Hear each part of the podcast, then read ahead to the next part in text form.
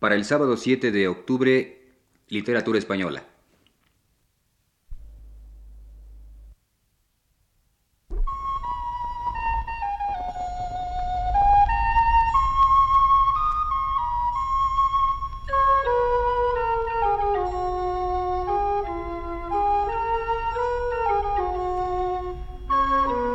Señoras y señores, muy buenas tardes. Les ofrecemos el programa Literatura Española que prepara para Radio Universidad el profesor Luis Ríos.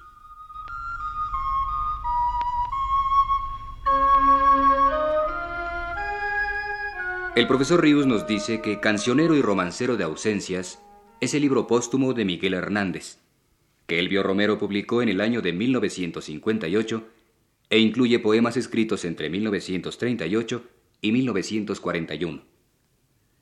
Son estos, por cuanto a su acento y su esquema rítmico, el nexo que une la poesía de Miguel Hernández con la poesía popular española de la Edad Media y del Renacimiento, así como los poemas de los libros Perito en Lunas y El Rayo que no cesa, se ligaban a la tradición más culta de la poesía española de la Edad de Oro.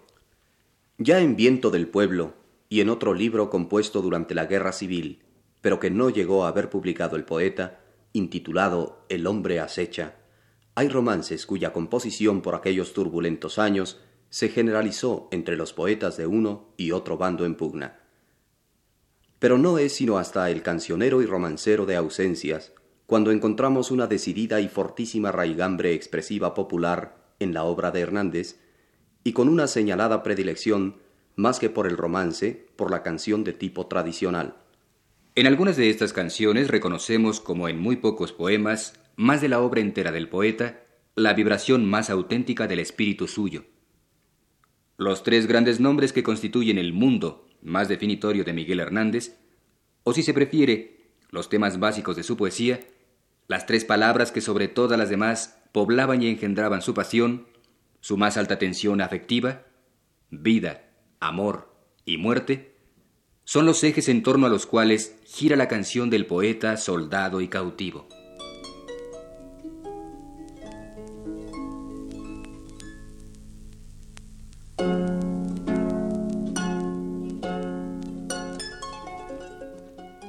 Llegó con tres heridas, la del amor, la de la muerte, la de la vida. Con tres heridas viene la de la vida, la del amor, la de la muerte. Con tres heridas yo, la de la vida, la de la muerte, la del amor.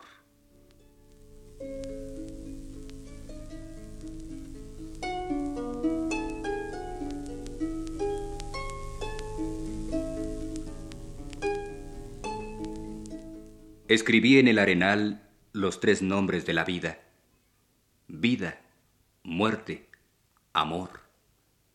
Una ráfaga de mar, tantas claras veces ida, vino y los borró.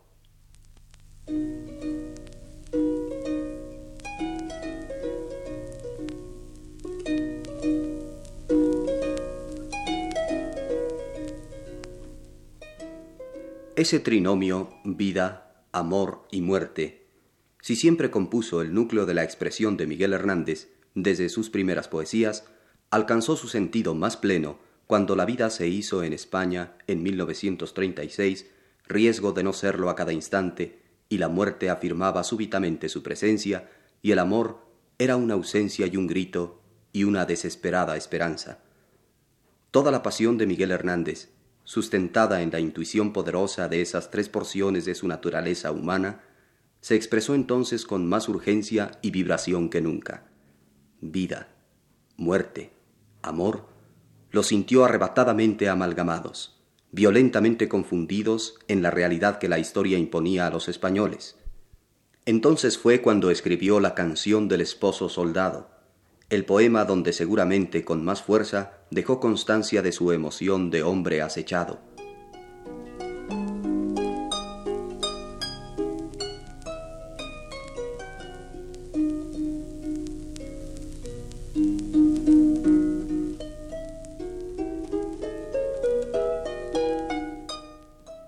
He poblado tu vientre de amor y sementera. He prolongado el eco de sangre a que respondo, y espero sobre el surco como el arado espera. He llegado hasta el fondo. Morena de altas torres, alta luz y altos ojos, esposa de mi piel, gran trago de mi vida, tus pechos locos crecen hacia mí dando saltos de sierva concebida. Ya me parece que eres un cristal delicado Temo que te me rompas al más leve tropiezo, y a reforzar tus venas con mi piel de soldado, fuera como el cerezo. Espejo de mi carne, sustento de mis alas, te doy vida en la muerte que me dan y no tomo. Mujer, mujer, te quiero cercado por las balas, ansiado por el plomo. Sobre los ataúdes feroces en acecho, sobre los mismos muertos sin remedio y sin fosa, te quiero, y te quisiera besar con todo el pecho, hasta en el polvo, esposa. Cuando junto a los campos de combate te piensa mi frente que no enfría ni aplaca tu figura, te acercas hacia mí con una boca inmensa de hambrienta dentadura. Escríbeme a la lucha, siénteme en la trinchera, Aquí con el fusil tu nombre evoco y fijo, y defiendo tu vientre de pobre que me espera, y defiendo tu hijo. Nacerá nuestro hijo con el puño cerrado, envuelto en un clamor de victoria y guitarras, y dejaré a tu puerta mi vida de soldado, sin colmillos ni garras. Es preciso matar para seguir viviendo. Un día iré a la sombra de tu pelo lejano, y dormiré en la sábana de almidón y de estruendo, cosida por tu mano. Tus piernas implacables al parto van derechas, y tu implacable boca de labios indomables, y ante mi soledad de explosiones y brechas, recorres un camino de besos implacables. Para el hijo será la paz que estoy forjando, y al fin en un océano de irremediables huesos, tu corazón y el mío naufragarán, quedando una mujer y un hombre gastados por los besos.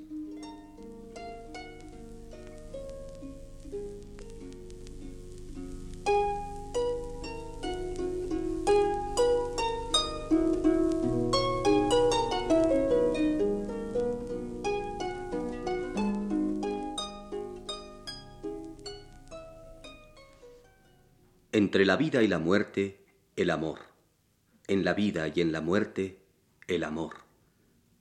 Aquel que obedezco, polvo seré, más polvo enamorado, pudo haberlo escrito también Miguel Hernández, y pudo sobre todo haberlo escrito en esos años feroces de la trinchera y de la cárcel, cuando tanto se le enardeció el amor.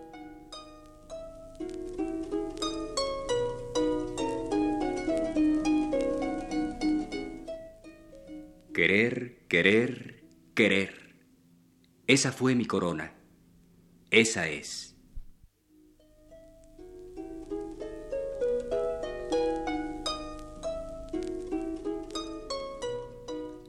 Que me aconseje el mar lo que tengo que hacer. Si matar, si querer.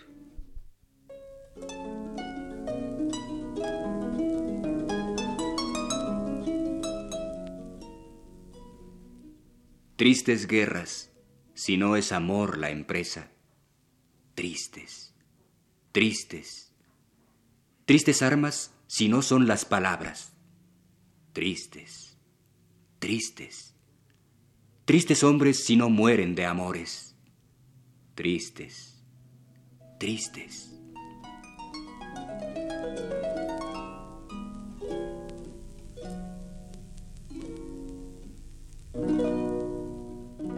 Déjame que me vaya, madre, a la guerra.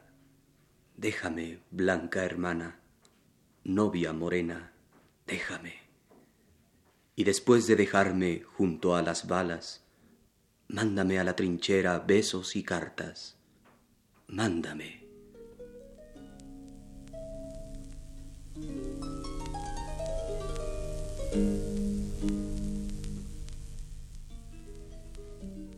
Así como en canciones a la manera tradicional, también en romances cantó, lloró Miguel Hernández ese caos de amor, vida y muerte, que es el mundo del hombre, y que en la guerra extrema subraya brutalmente.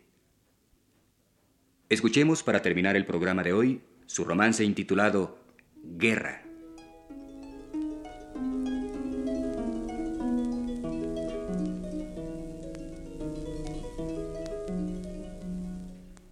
Todas las madres del mundo ocultan el vientre, tiemblan y quisieran retirarse a virginidades ciegas, al origen solitario y al pasado sin herencia. Pálida, sobrecogida, la virginidad se queda. El mar gime sed y gime sed de ser agua la tierra. Alarga la llama el odio y el clamor cierra las puertas. Voces como lanzas vibran, voces como bayonetas. Bocas como puños vienen, puños como cascos llegan, pechos como muros roncos, piernas como patas recias. El corazón se revuelve, se atorbellina, revienta, arroja contra los ojos súbitas espumas negras. La sangre enarbola el cuerpo, precipita la cabeza y busca un cuerpo, una herida por donde lanzarse afuera. La sangre recorre el mundo enjaulada, insatisfecha. Las flores se desvanecen devoradas por la hierba. Ansias de matar invaden el fondo de la azucena. Acoplarse con metales todos los cuerpos anhelan. Desposarse, poseerse de una terrible manera. Desaparecer el ansia general naciente reina, un fantasma de estandartes, una bandera quimérica, un mito de patrias, una grave ficción de fronteras. Músicas exasperadas, duras como botas, huellan la faz de las esperanzas y de las entrañas tiernas. Crepita el alma, la ira. El llanto relampaguea, ¿Para qué quiero la luz y tropiezo con tinieblas? Pasiones como clarines, coplas, trompas que aconsejan devorarse ser a ser, destruirse piedra a piedra. Relinchos, retumbos, truenos, salivazos, besos, ruedas, espuelas, espadas locas abren una herida inmensa. Después, el silencio mudo de algodón, blanco de vendas, cárdeno de cirugía, mutilado de tristeza. El silencio y el laurel en un rincón de osamentas, y un tambor enamorado como un vientre tenso suena detrás del innumerable muerto que jamás se aleja.